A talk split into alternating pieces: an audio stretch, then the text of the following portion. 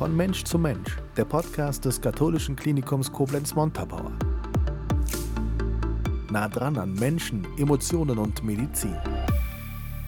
Kaufmännische Direktorin des katholischen Klinikums Koblenz-Montabaur, Annette Schade. Wie klingt das für Sie? Das hört sich nach einer großen Herausforderung an, aber auch nach einem sehr großen Vertrauensbeweis, mir so eine Aufgabe zu übertragen. Frau Schade, herzlich willkommen im Podcast von Mensch zu Mensch, der KKM-Podcast. Sie sind seit dem 1. März kaufmännische Direktorin am KKM und deswegen heute bei uns zu Gast, weil wir wollen ein bisschen was über Sie erfahren, aber auch gerne was über die Funktion, denn der Kaufmann ist zwar oft gefragt, aber so oft ist er dann doch nicht in der Öffentlichkeit zu hören. Deswegen schön, dass Sie heute bei uns zu Gast sind. Frau Schade, fangen wir mal ganz vorne an. 1. Januar 2019. Ihr offiziell erster Arbeitstag am KKM. Damals in welcher Funktion zu uns gekommen? Ich bin gekommen als Leitung kaufmännisches Controlling. Hätten Sie das am 1. Januar 2019 gedacht, dass Sie schon in wenigen Jahren in dieser Funktion sein könnten? Nein, habe ich nicht gedacht. Aber ich bin sehr gut unterstützt worden in meiner Entwicklung hier und konnte mich sehr gut weiterentwickeln und Deswegen der Schritt dann jetzt quasi ja. irgendwie ein Stück weit eine logische Konsequenz. Und muss man ja auch dazu sagen, das KKM besetzt diese wichtige Stelle intern aus den eigenen Reihen. Ich glaube, das ist auch ein ganz wichtiges Signal, oder? Ja, das KKM legt ja großen Wert auch darauf, Führungskräfte intern weiterzuentwickeln und diese Möglichkeit zu haben und dann darüber hinaus noch die Chance zu haben, auch so eine Position zu besetzen, ist natürlich eine sehr, sehr schöne Sache und äh, sicherlich auch ein Alleinstellungsmerkmal des KKM. Wir wollen heute mal den Menschen Annette Schade ein bisschen mehr kennenlernen. Haben Sie schon immer ein Faible für Zahlen gehabt, schon als Kind? Haben Sie gerne auf Zahlen geschaut? War Mathematik Ihr Lieblingsfach?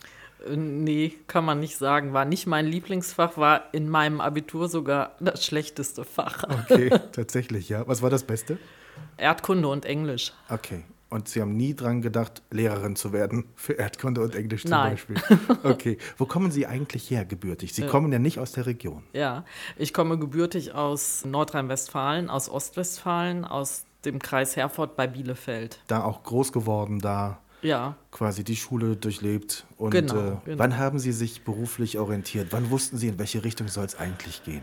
Also in Wirklichkeit erst nach dem Abitur habe ich mich orientiert. Ich gehöre ja zu den geburtenstarken Jahrgängen und zu dem Zeitpunkt war es gar nicht so einfach, Ausbildungsplätze zu bekommen. Und ich hatte dann die Möglichkeit, eine Ausbildung in einer Arztpraxis zu machen und habe dann die Ausbildung zur Arzthelferin absolviert. Habe im ersten Schritt dort das Gesundheitswesen kennengelernt und habe dann den Studiengang gewählt, Betriebswirtschaft für Einrichtungen im Gesundheitswesen. Was hat Sie damals an dieser Ausbildung gereizt? Also zum einen erstmal die Arbeitswelt kennenzulernen, also wirklich mal zu arbeiten. Nach 13 Jahren Schule und natürlich auch mit Menschen zu tun zu haben, also mit Menschen zu tun zu haben und für Menschen etwas Gutes tun zu können und gleichzeitig eben sich etwas mit der Medizin beschäftigen zu können und ja, einfach was Gutes zu tun für Menschen. Wie war es, in Osnabrück zu studieren? In Osnabrück zu studieren war ganz klasse.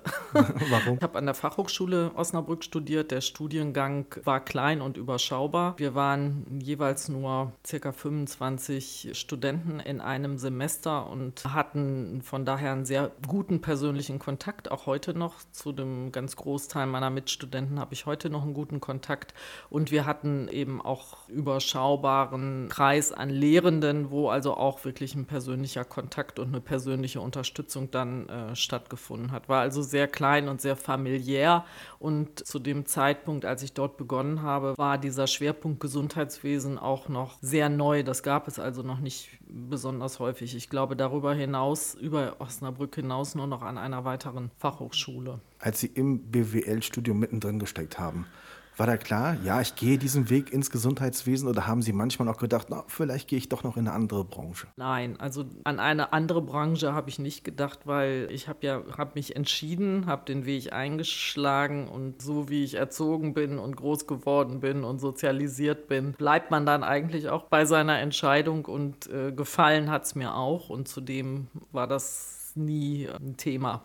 Bei einer Entscheidung bleiben, das unterstreicht auch, dass Sie 24 Jahre und drei Monate Klinikum Herford gearbeitet haben. Rückblickend auf diese 24 Jahre, es muss eine unfassbar spannende Entwicklung gewesen sein, dort anzufangen und dann sich ein Stück weit auch dort reinzuarbeiten. Wie war das? Also das war ähm, auch eine sehr, sehr schöne Zeit, von stetiger Entwicklung begleitet. Also zum einen meine berufliche Entwicklung. Ich bin eben angefangen als Sachbearbeiterin im Controlling und konnte mich dann auch dort immer weiterentwickeln. Am Ende auch bis zur Leitung des Finanzcontrollings, so hieß es dort. Ja, war eine sehr, sehr schöne Zeit und im Gesundheitswesen, im Krankenhausbereich ist auch gerade in der Zeit sehr, sehr viel passiert. 1994 war ich fertig mit meinem Studium und dort gab es einen großen Umbruch im Bereich der Krankenhausfinanzierung, dass man umstellte von Abteilungspflegensätzen, also von Abrechnungssätzen pro Tag auf Pauschalen pro Fall. Und das ist eine Entwicklung, die hat damals begonnen und ist der Grundstein für das gewesen, was wir jetzt heute als Abrechnungssystem haben. Und vor dem Hintergrund bin ich von Anfang an dabei gewesen, zumindest in dem System. Ein System, das nicht selten auch kritisiert wird, aber ich glaube, mhm. wir wollen jetzt heute nicht politisch werden. Ich glaube, die Herausforderungen sind für alle gleich und für alle groß und jeder muss ein Stück weit schauen, dass wir für die Menschen, für die Patienten das Beste tun nach 24 Jahren und drei Monaten ein Klinikum zu verlassen, ist, glaube ich, nicht der leichteste Schritt. Warum haben Sie es getan? Weil ich mir irgendwann die Frage gestellt habe, was möchte ich noch? Und habe dann den Wunsch nach Veränderung verspürt, auch nochmal den Wunsch, ja, einfach auch nochmal ein anderes Haus, eine andere Umgebung, einen anderen Arbeitgeber kennenzulernen. War es der richtige Schritt? Auf jeden Fall.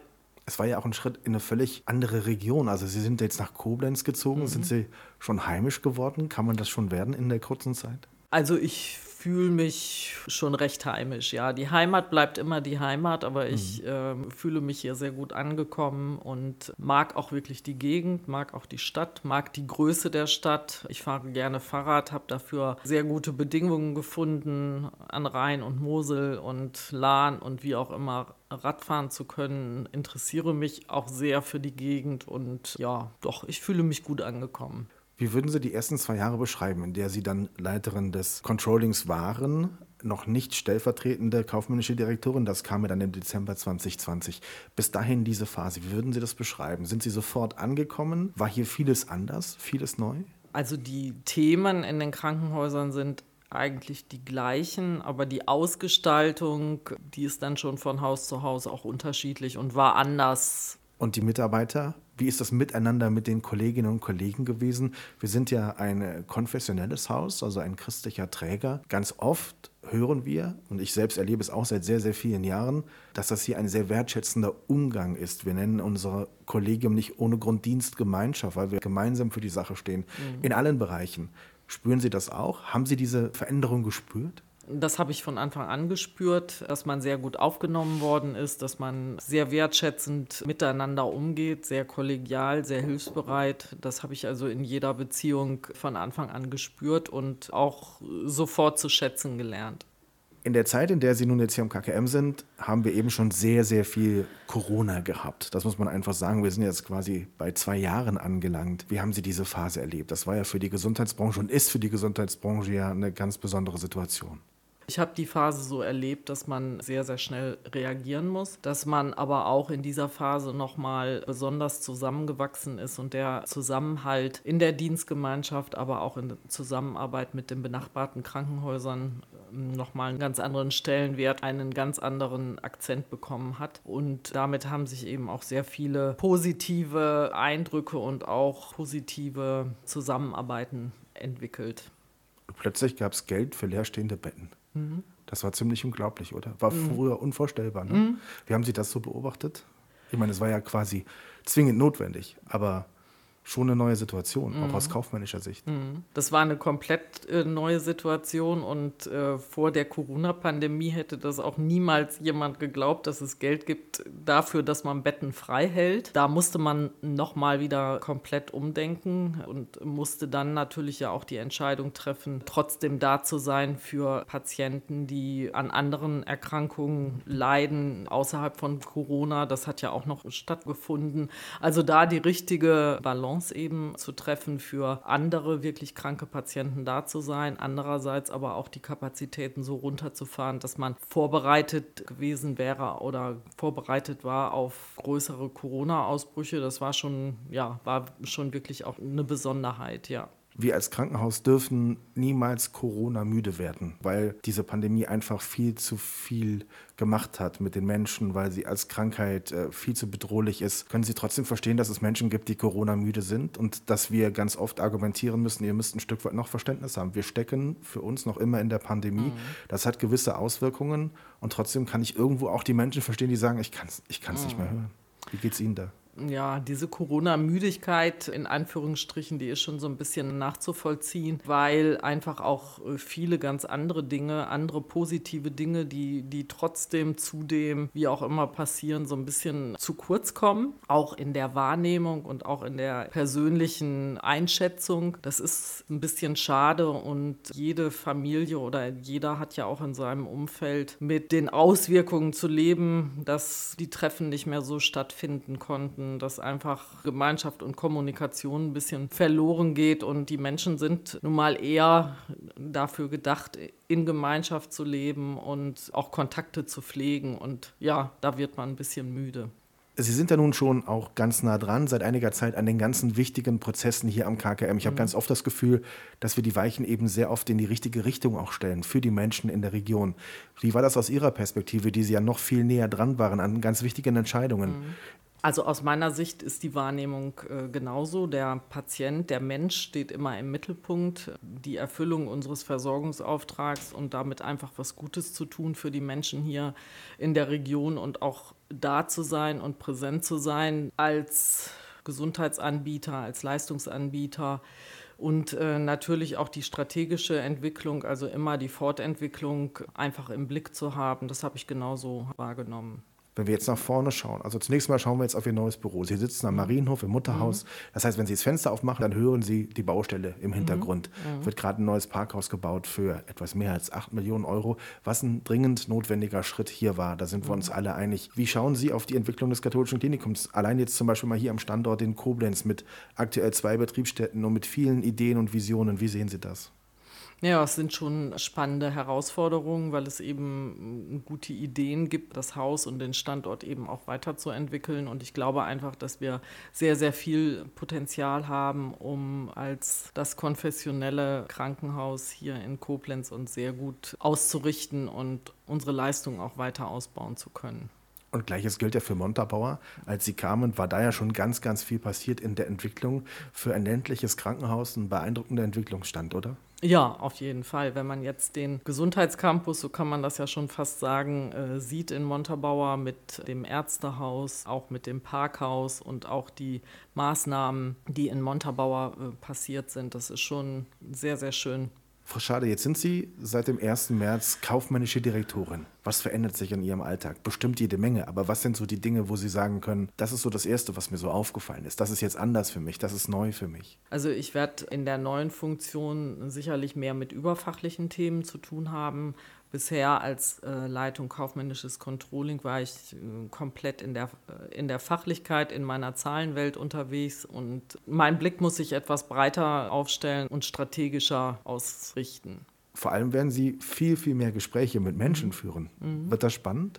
Auf jeden Fall. Das wird auf jeden Fall äh, spannend, weil man lernt einfach noch viel, viel mehr Mitarbeiter und Kollegen kennen und auch deren Sichtweisen. Und äh, die Herausforderung dabei ist ja auch die Perspektive dann einzunehmen und entsprechend zu unterstützen, dass die Entwicklung des Hauses eben positiv weitergeht. Und die Entwicklung im Gesundheitswesen, die bleibt und wird immer herausfordernd bleiben. Mhm. Gerade aktuell natürlich ist es immer schwierig, äh, zum Beispiel Fachkräfte zu finden. Was glauben Sie, wie kann es gelingen, sich weiterhin wirklich auch zu positionieren? Wie können wir die Menschen da draußen erreichen?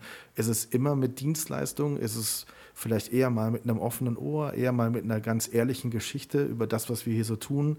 Wie würden Sie das bewerten? Weil die, die Vielfalt da draußen ist ja so groß. Die Menschen können sich an so vielen Stellen informieren. Mhm. Wie mhm. können und wollen wir Menschen erreichen, die zum einen sich von uns versorgen lassen möchten, weil sie sich bei uns gut aufgehoben fühlen, aber vielleicht auch die bei uns arbeiten möchten? Also ich denke, man erreicht äh, die Menschen am besten, indem man offen und präsent ist. Dass die Schwelle sehr niedrig ist, zum einen ins Krankenhaus zu kommen und äh, dass die Mitarbeiter, die sich für, für einen Beruf oder für eine Arbeit hier interessieren, Kindern eben auch wertgeschätzt fühlen. Das kann gelingen, indem wir eigentlich genauso weitermachen wie bisher. Aber stehen bleiben ist, glaube ich, im Gesundheitswesen auch der falsche Weg, oder? Ja, stehen bleiben auf jeden Fall. Die Entwicklung muss ja immer weitergehen und es passiert einfach so viel. Es gibt so viel medizinischen Fortschritt und es gibt halt so viel Potenzial und so viele Ideen von engagierten Mitarbeitern hier im Haus und dementsprechend, nee, Stillstand gibt es nicht gibt es nicht. Ist nicht geplant sozusagen. Genau. Frau Schade, zum Abschluss, haben Sie einen Wunsch für die nächsten ein, zwei Jahre? Wir wollen gar nicht so weit blicken, sondern einfach mal in ein, zwei Jahresschritten denken. Ja.